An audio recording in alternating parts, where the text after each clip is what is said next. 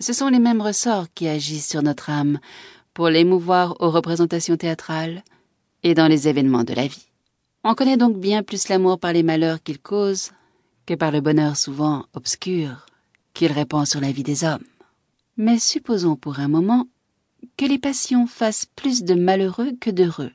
Je dis qu'elles seraient encore à désirer, parce que c'est la condition sans laquelle on ne peut avoir de grand plaisir.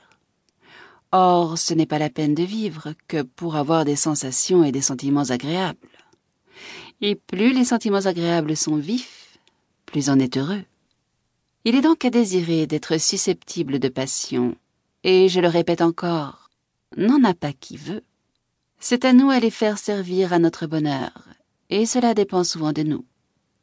Quiconque a su si bien économiser son état et les circonstances où la fortune l'a placé, qu'il soit parvenu à mettre son esprit et son cœur dans une assiette tranquille, qu'il soit susceptible de tous les sentiments, de toutes les sensations agréables que cet état peut comporter, est assurément un excellent philosophe, et doit bien remercier la nature. Je dis son état et les circonstances où la fortune l'a placé, parce que je crois qu'une des choses qui contribuent le plus au bonheur, c'est de se contenter de son état, et de songer plutôt à le rendre heureux qu'à en changer. Mon but n'est pas d'écrire pour toutes sortes de conditions et pour toutes sortes de personnes. Tous les états ne sont pas susceptibles de la même espèce de bonheur. Je n'écris que pour ce qu'on appelle les gens du monde, c'est-à-dire pour ceux qui sont nés avec une fortune toute faite, plus ou moins brillante, plus ou moins opulente, mais enfin tels qu'ils peuvent rester dans leur état sans en rougir. Et ce ne sont peut-être pas les plus aisés à rendre heureux. Mais pour avoir des passions, pour pouvoir les satisfaire, il faut sans doute se bien porter. C'est là le premier bien. Or, ce bien n'est pas si indépendant de nous qu'on le pense. Comme nous sommes tous nés sains, je dis en général, et fait pour durer un certain temps, il est sûr que si nous ne détruisions pas notre tempérament par la gourmandise, par l'éveil, par les excès enfin, nous vivrions tous à peu près ce qu'on appelle âge d'homme. J'en accepte les morts violentes, qu'on ne peut prévoir, et dont, par conséquent, il est inutile de s'occuper. Mais, me répondra-t-on, si votre passion est la gourmandise, vous serez donc bien malheureux. Car si vous voulez vous bien porter, il faudra perpétuellement vous contraindre. À cela je réponds que le bonheur étant votre but, en satisfaisant vos passions, rien ne doit vous écarter de ce but. Et si le mal d'estomac ou la goutte que vous donnent les excès que vous faites à table vous cause des douleurs plus vives que le plaisir que vous trouvez à satisfaire votre gourmandise, vous calculez mal si vous préférez la jouissance de l'un à la privation de l'autre.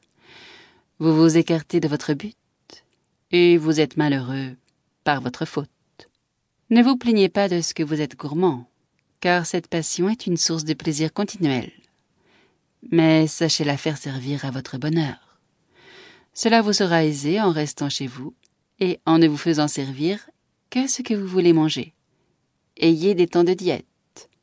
Si vous attendez que votre estomac désire par une faim bien vraie, tout ce qui se présentera vous fera autant de plaisir que des mets plus recherchés, et auxquels vous ne songerez pas lorsque vous ne les aurez pas devant les yeux.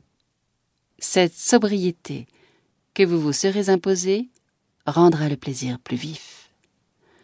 Je ne vous la recommande pas pour éteindre en vous la gourmandise, mais pour vous en préparer une jouissance plus délicieuse. À l'égard des personnes malades, des cacochimes que tout incommode, elles ont d'autres espèces de bonheur avoir bien chaud, bien digérer leur poulet, aller à la garde-robe, est une jouissance pour eux. Un tel bonheur, s'il en est un, est trop insipide pour s'occuper des moyens d'y parvenir. Il semble que ces sortes de personnes soient dans une sphère dont ce qu'on appelle bonheur, jouissance, sentiments agréables ne peuvent approcher. Elles sont à plaindre, mais on ne peut rien pour elles. Quand on s'est fait une fois bien persuadé que sans la santé, on ne peut jouir d'aucun plaisir et d'aucun bien, on se résout sans peine à faire quelques sacrifices pour conserver la sienne. J'en suis, je puis le dire, un exemple. J'ai un très bon tempérament. Mais.